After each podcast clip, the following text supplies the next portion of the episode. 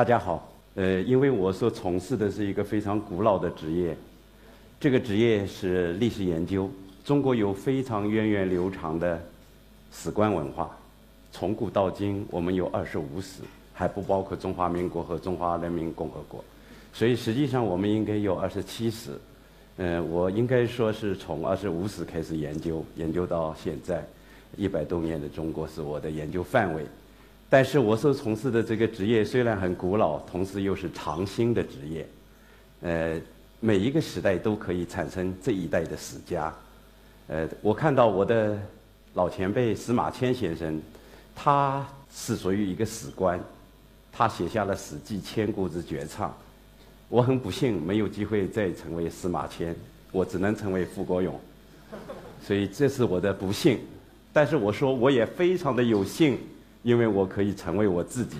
我虽然微不足道，但是我独一无二，不可复制。所以在这个歪曲悖谬的世界当中，我们何等的需要寻找真相。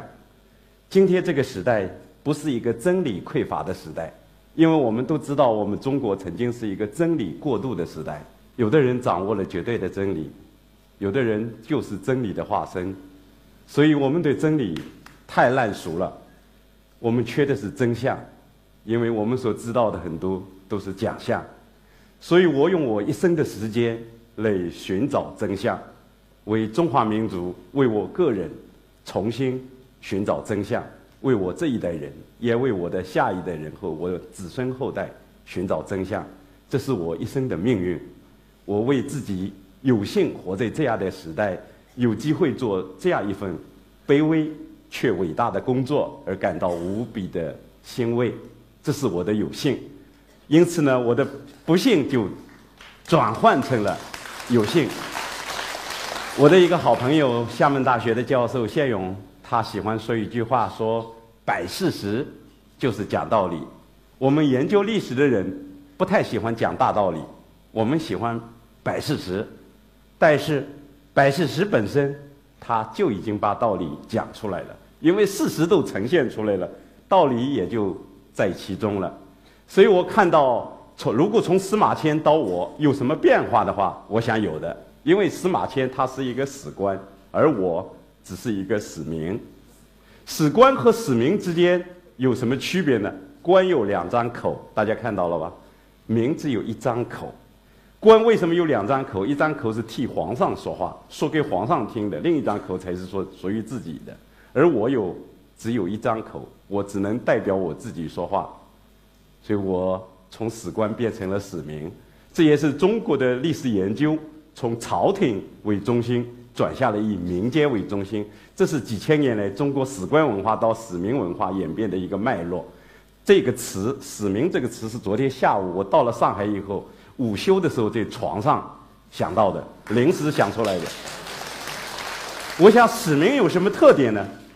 刚才屏幕上说我的职业是自由撰稿人，呃，鲁迅也是自由撰稿人，王小波也是，我也是，没有错，中国人都这么说。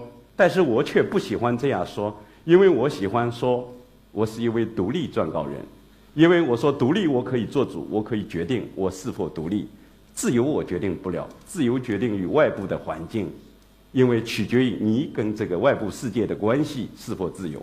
所以我想，独立性我可以做到。第二个我能做到的，作为在一个没有史官的时代，我做一个史民能做到的，就是民间性，纯粹的民间性。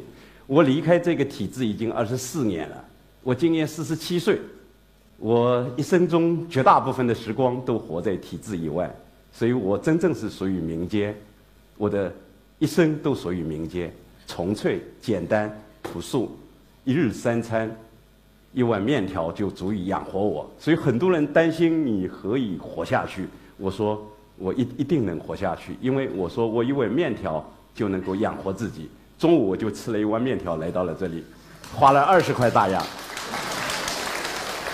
我曾经写过一篇文章，说三十年来中国最深刻的变化在民间，因为民间社会在五十年代被中断了，直到七十年代末才慢慢的回来。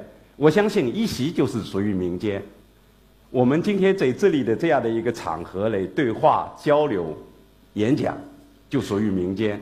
这样的事情不可能发生在一九七八年之前，一九五三年之后。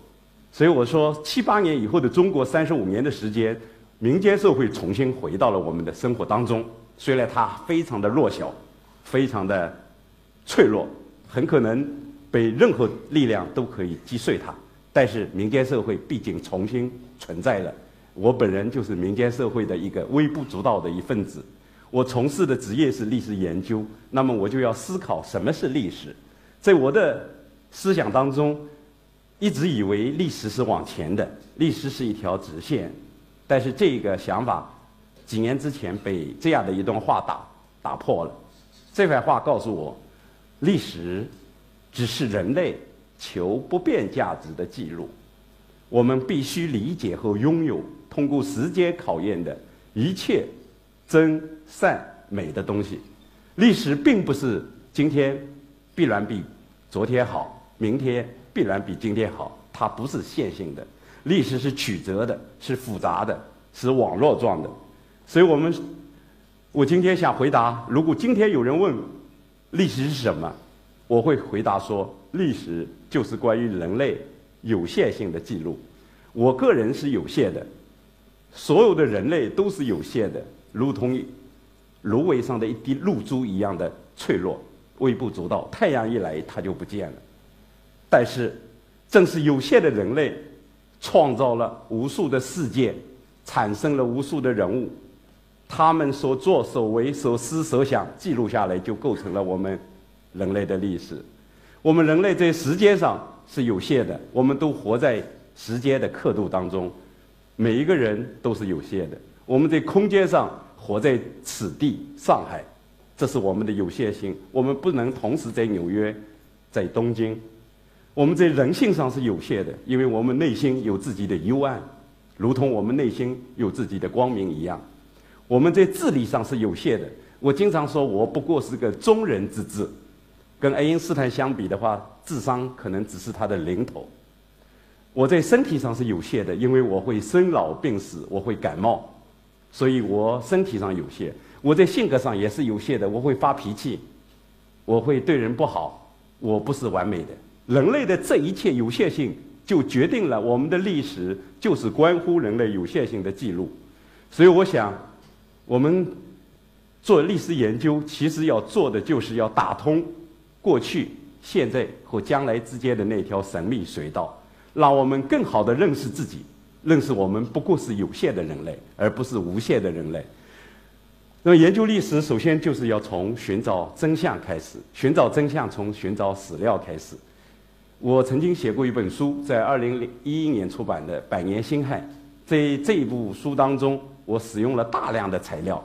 辛亥的研究已经持续了一百年。但是我在辛亥一百年的时候，仍然能够写出别人没有写过的，原因就是我能找到很多过去的人不重视的史料，在这些史料当中，我能够重新找到历史的脉络，重新找出历史的解释。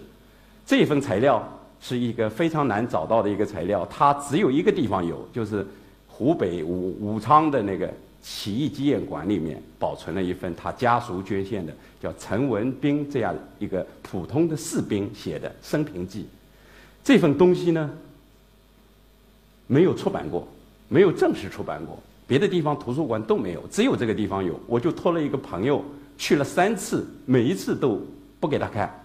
最后呢，他们总算同意给他看了。他说：“你不能带水杯，你也不能拍照，你也不能用使用任何的。”其他的工具，你只能看。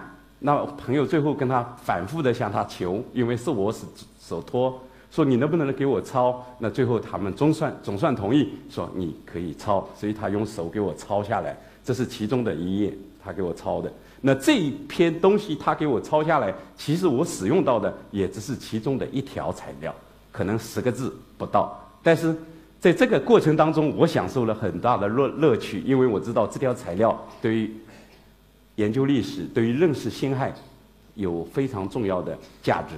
呃，这份材料是我托朋友在北京图书馆的微缩胶卷上给我复印下来的一千多页当中的一页。但是这份材料我虽然复制下来了，最终没有用上，因为我找遍了所有的朋友，甚至求助于神奇的互联网，最后也没有人能认出这些字。这是英文的手写的，很多英文非常好的朋友看了这个都望而生畏，只能认出几个单词，没有办法读出一个完整的句子。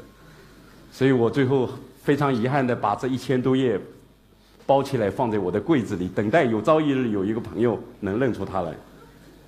寻找史料的过程就是这样的一个过程，它充满了乐趣，它也充满了好奇、未知、呃不确定性。有的时候你找到了还用不起来，有沮丧；但是寻找的过程是快乐的，因为它有可能性。从史料到史学还要走过一个漫长的过程。如果我们把史料、历史记录当作是知其然的话，那么历史研究就是在史料基础上的一种综合。我把它称为知其所以然。从知其然到知其所以然，不是每一个人都能走过来。它需要你自己的判断，需要你自己的功夫，需要你自己的思考，需要你自己的生活的经验，需要你怎么样去破解那些千头万绪的史料，最后把它整理的清清爽爽。呃，有很多史料其实到最后我们也没有能够整整理清楚，因为太复杂了。但是我最终想明白了一件事：什么是历史？历史。我刚才讲了，就是人类有限性的记录。那么，什么是历史研究？我也想明白了，历史研究就是把复杂的历史问题复杂化，而不是把复杂的问题简单化。我们过去所看到的历史书、看到的历史教科书，尤其是就是把复杂的历史问题简单化，下了一些明确的、单一的、简单化的结论。但是今天，我相信历史很难有一个标准答案。准确的百分之百的历史总是复杂的，它有各种复杂的背景，有各种复杂的线索。每一个历史人物，他都有复杂的性格，他有复杂的动机。所以你要把这些复杂的东西都呈现出来，历史才是更靠近真相。如果你把这些复杂的东西都去掉，剩下一个非常简单、清晰、明了的结论，也许你就说错了，因为它跟真相。就离得很远，所以我相信，相信今天这个时代，呃，离辛亥已经一百年了，要复原辛亥基本上没有太大的可能性。但是通过史料，我们仍然有可能靠近辛亥的现场。我知道，在辛亥革命发生前夕，中国到处在流传着两本书，一本叫《推背图》，一本叫《烧饼歌》。其中《烧饼歌》里面，刘伯温当年想的两句话。成为晚清时候民众流传的口号，叫“手执钢刀九十九，杀尽胡人方罢手”，这就是当时人心思变的一个标志。我有一天蓦然发现，这张图片上就有这两句话，但是它是贴在这个大门的右侧，它贴在这里呢，只露出了其中的一部分字，没有把所有的字都露出来。上面大门右侧的标语上露出的是“手执钢刀”和“罢手思齐”几个字，我一开始破解不了它什么意思。我破解了“手执钢刀九十九，杀尽胡人方罢手”，但是“思齐”两个字后面是什么，我破不出来。后来我又找到了一个材料，是一个日本的间谍，叫中方小太郎，他在一九一一年的十月二十四号就来到了刚才我们这个图片所在的这一个地方。他看到了这个标语，他就在日记中写下来了。原来是这样写：“手执钢刀九十九，杀尽胡人思其时也。”原来他把它改了，他把“杀尽胡人方罢手”改成了“杀尽胡人思其时矣”，把烧饼歌给改动了一下。这样的话呢？把这些东西构成一幅完整的画面，我们就知道晚清时候人们对胡人、对满人是何等的恨，人心思变是如何的击破。然后当时通过这一张照片和通过日本间谍的日记，我们看见的历史就是一个相对完整、真实的历史。我在看到那一个时代，人们纷纷在流传天上有彗星要掉下来，彗星掉下来意味着天下要动刀兵。清王朝要灭亡了。那我就找到了很多人的回忆啊。当时丁玲女作家丁玲在湖南常德，她只有九岁，一个小女孩，她已经有一点记忆。她的母亲也经常跟她说，所以她说她看了看到了彗星。在我们浙江富阳有一个作家郁达夫，当时也是一个少年人，高中高高小的学生。他每天半夜爬起来，跟着大人到富春江边去看那个彗星，看到最后也没发现，没见到。但是说明真有其事。但是另外一个人在福建福州的一个小学生叫沙孟武，后来他成了一个著名的法学家，他看到了。另外有一个历史学家，将来成为当时还是一个学生，叫河在湖河南南阳呃武阳的河南武阳的郭廷义，后来是近代史学的大家，他也看到了。另外有一个革命党人在北京，他叫景美九，他也亲眼看到这个彗星。不仅这些人回忆当中出现了这个彗星，而且在很多人当时的日记里面也记下来了。一九一一年十月十三日，朱志山一个学生，师范学生，在湖北黄州他的家乡看到了这颗彗星。一九一一年十月二十五号，在北京有一个翰林叫运月鼎，运月鼎也在日记里记下了这个彗星。十月十七日，当时在汉口的日报，武汉的这个英文报纸上也登了这个彗星的事。而且在十月二十四号，法国驻北京的公使代办斐格写给他法国外交部长的信里面也写到了中国有彗星出现，彗星出现意味着天下要变，这是当时中国人的天文知识所局限的，认为天下与朝廷的改变是相吻合的。所以我说，人心思变不仅体现在烧饼歌推背图，也体现在彗星。同时，我还看到了，当武昌起义发生之后，为什么清王朝在迅速瓦解？它的原因不是革命党人力量很强大，革命党人人数很少，就几个人。有记录的进入了这个同盟会的名册的人，充其量二千人而已。要颠覆一个拥有两百六十七年历史、掌握的全部的军警、民团实力的一个政府，基本上是没有可能性的。但是我看到武昌起义之后，当时的整个中国就出现了一个逃难的潮流。城里人往乡下逃，乡下人认为城里安全，往城里逃，互相逃。有钱人往租界逃，再没地方逃就逃到东郊民巷，再逃到这个呃八国饭店。凡是有外国人的地方，中国人都逃过去，所以租界就爆满，租房子都租不到了。三家人要住在一起，住在一个客厅里，都睡在地上打地铺，就出现了这样的一个状况。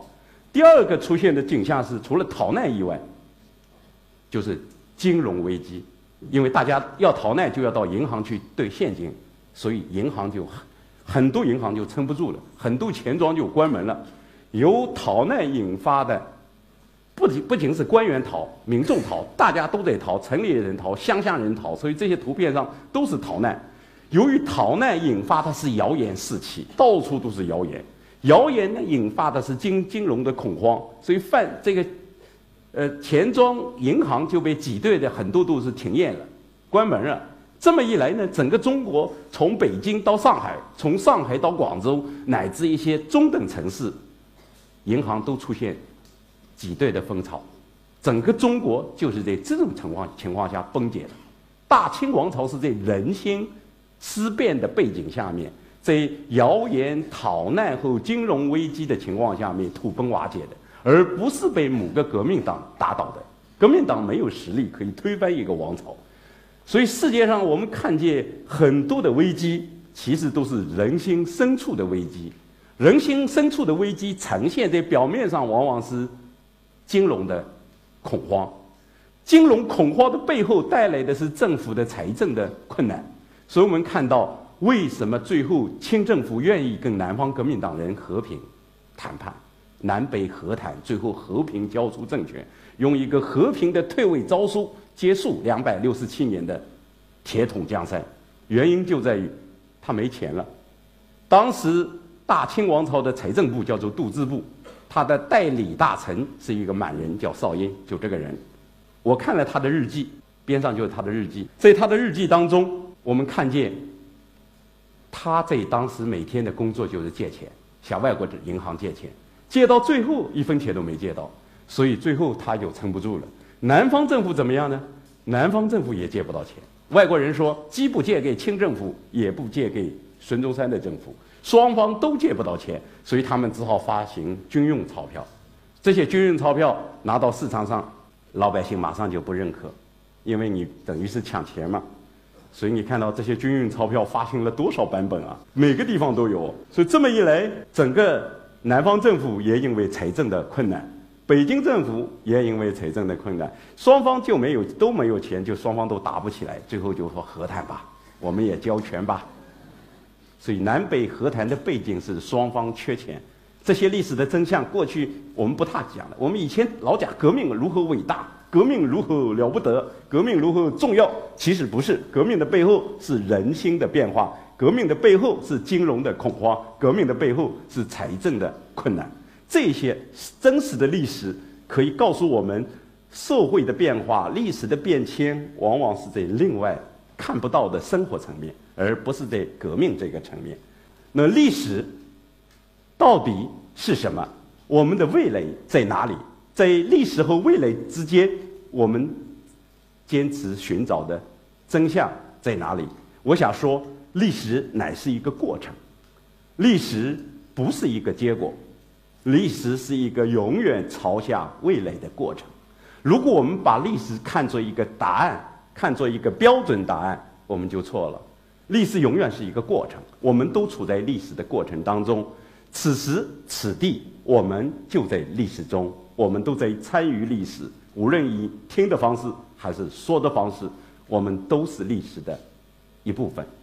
所以我说，历史是一个过程，所有人都在历史中，无人能够例例外。走在前面的和走在后面的，都在历史的过程里面。寻找真相，就是要将复杂的历史复杂化，将简单化的历史简单化。如果这个历史真的是简单的，我们将它复杂化了。那你就搞错了，所以大多数时候，我所知道真实的历史都是复杂的。我把复杂的问题复杂化，是研究历史的一条真实的路径。我看见未来在哪里？未来在历史的深处，未来在我们真实的生活追求当中。每一个人在他的日常生活中都连接着遥远的未来。未来虽然不在此刻，但它同时也在此刻。因为没有从此刻出发，永远都没有未来。我说我们人类很有限，我个人很有限，但是面对我的上帝，我愿意说，我把我的有限交在你的无限当中，我把我的短暂交在你的永恒当中，我把我的贫乏交在你的丰富当中，我把我的丑陋交在你全然的美丽当中。因为你，我的有限可能变得无限。感谢大家。